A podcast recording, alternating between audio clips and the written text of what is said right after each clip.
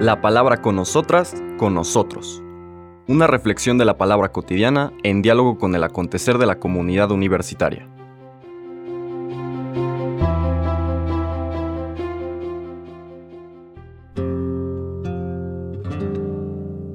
Hola, buenos días. Bienvenidos, bienvenidas a la palabra con nosotras, con nosotros. Hoy, martes 22 de febrero, celebramos con toda la iglesia la fiesta de la Cátedra de San Pedro.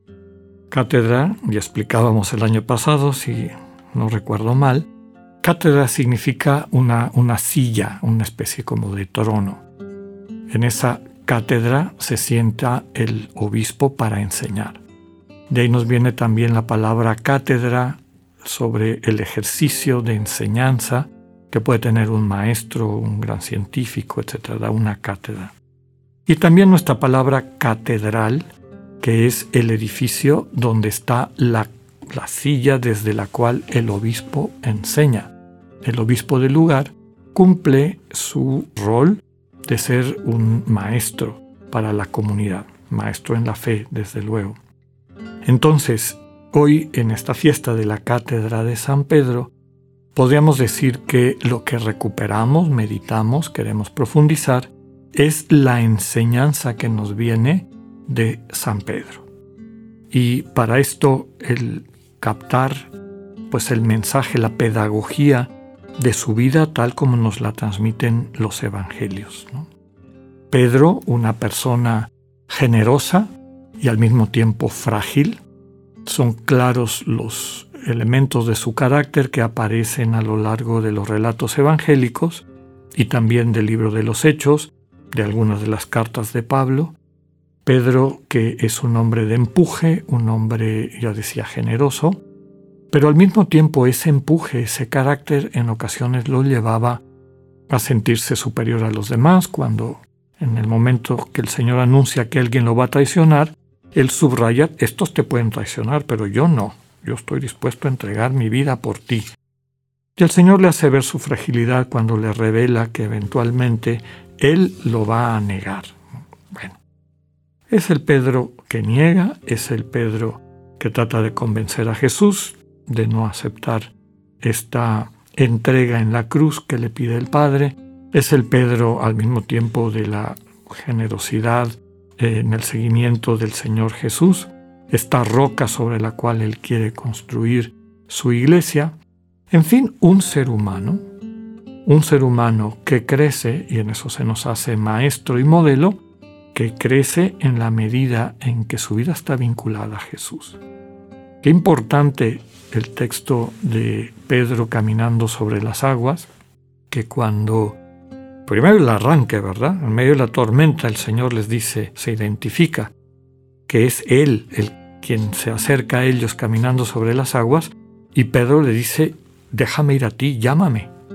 Y mientras tiene la mirada puesta en el Señor, no hay ningún problema, puede caminar en medio de esa tormenta, que desde luego es un símbolo también de la vida. Pero cuando deja de ver a Jesús y empieza a verse a sí mismo y su contexto, pues las aguas empiezan a tragárselo, ¿no? Una imagen muy fuerte en la cosmovisión del pueblo judío, que ya hemos dicho en otras ocasiones, no era un pueblo marinero y le tenía pánico al mar. Para ellos era la imagen del caos, del sinsentido. Pedro, por lo tanto, es un, símbolo de cómo un ser humano puede utilizar estos dones, estas características propias de, de quien es, estos dones, talentos y fragilidades que Dios le ha dado, pero para construirse y apoyar en la construcción del reino, apoyar en la construcción del cuerpo vivo de Cristo. La liturgia de hoy nos saca del Evangelio de Marcos y nos propone el relato de la confesión de fe de Simón, Simón Pedro, según San Mateo, porque es un poquito más elaborado. Y ahorita lo vamos a comentar. Lo encuentran en el capítulo 16, versículos del 13 al 19. En aquel tiempo, cuando llegó Jesús a la región de Cesarea de Filipo, hizo esta pregunta a sus discípulos. ¿quién dice la gente que es el Hijo del Hombre? Ellos le respondieron, unos dicen que eres Juan el Bautista, otros que Elías, otros que Jeremías o alguno de los profetas. Luego les preguntó, ¿Y quién dicen ustedes que soy yo? Simón Pedro tomó la palabra y le dijo, Tú eres el Mesías, el Hijo de Dios vivo. Jesús le dijo entonces, Dichoso tú, Simón, hijo de Juan, porque esto no te lo ha revelado ningún hombre, sino mi Padre que está en los cielos. Y yo te digo a ti que tú eres Pedro, y sobre esta piedra edificaré mi iglesia. Los poderes del infierno no prevalecerán sobre ella. Yo te daré las llaves del reino de los cielos.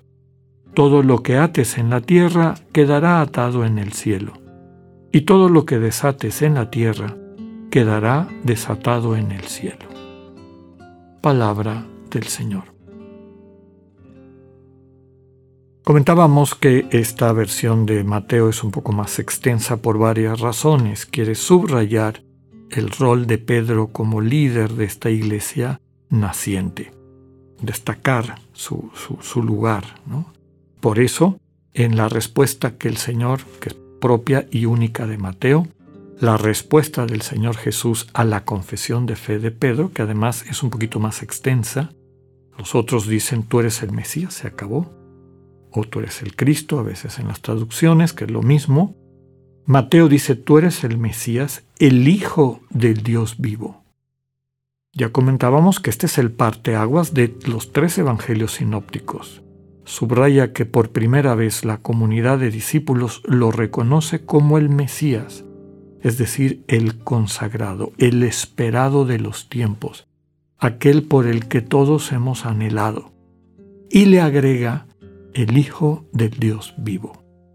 Es decir, no solamente dentro de esta perspectiva del mesianismo davídico, un descendiente de la, del, del linaje de David, sino que aquí hay algo más.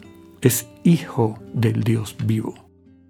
Y entonces, desde luego que aquí hay una parte importante de la fe de la iglesia primaria, de la iglesia primitiva, que es la que elabora este Evangelio.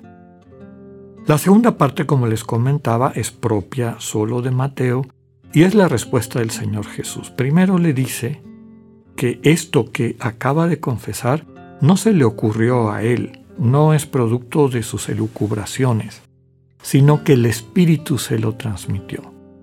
En Pedro estamos invitados a encontrarnos todos y todas, es decir, poder exclamar desde el fondo de nuestro corazón, que Jesús no es lo que oímos en el mundo, un profeta o un iluso o alguien que no existió o un invento de Pablo o tantas cosas, ¿no? Sino que desde el fondo del corazón podamos decir, tú eres el enviado, tú eres el consagrado a salvarme. Tú eres el Hijo del Dios vivo. En ti encuentro al Dios vivo. Y esto es un don del Espíritu. Un don del Espíritu que es muy importante ir consolidando en nuestros espacios de silencio. Cuando esa voz sutil de Dios va agarrando fuerza, va ocupando nuestra conciencia y desde ahí podemos construir una relación con este Dios que se comunica y desde esa relación darle sentido a nuestra vida. La segunda parte, yo te digo que tú eres Pedro y sobre esta piedra edificaré mi iglesia, desde luego que está dirigido a Pedro y a su confesión, a la manera como se vincula desde el inicio, pero de forma particular aquí y para el resto de su vida con Cristo, pero también está dirigido a nosotras y nosotros. Sobre esta confesión de fe, descubrir en el fondo de tu corazón, sentir, experimentar que Jesús es el enviado, el consagrado, el que nos ama, el que nos vincula al Dios vivo, sobre eso se construye la iglesia, no en otra cosa. No se construye meramente con colecciones doctrinales ni con una estructura institucional, con todo lo importante que puedan ser.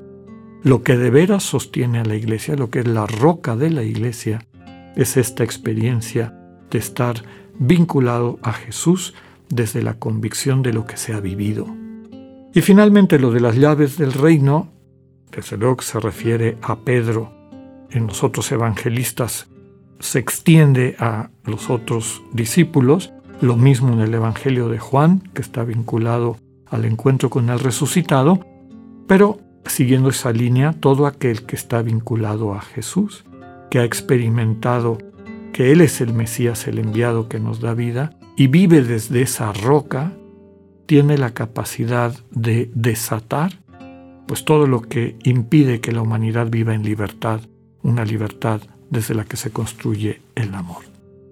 Que así sea, que tengan un buen día, Dios con ustedes.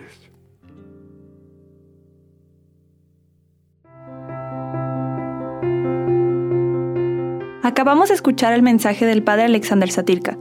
Escúchalo de lunes a viernes a las 8.45 de la mañana por radiveroleón.com o a través de nuestra app gratuita para iOS y Android. Radivero León, no todo está dicho.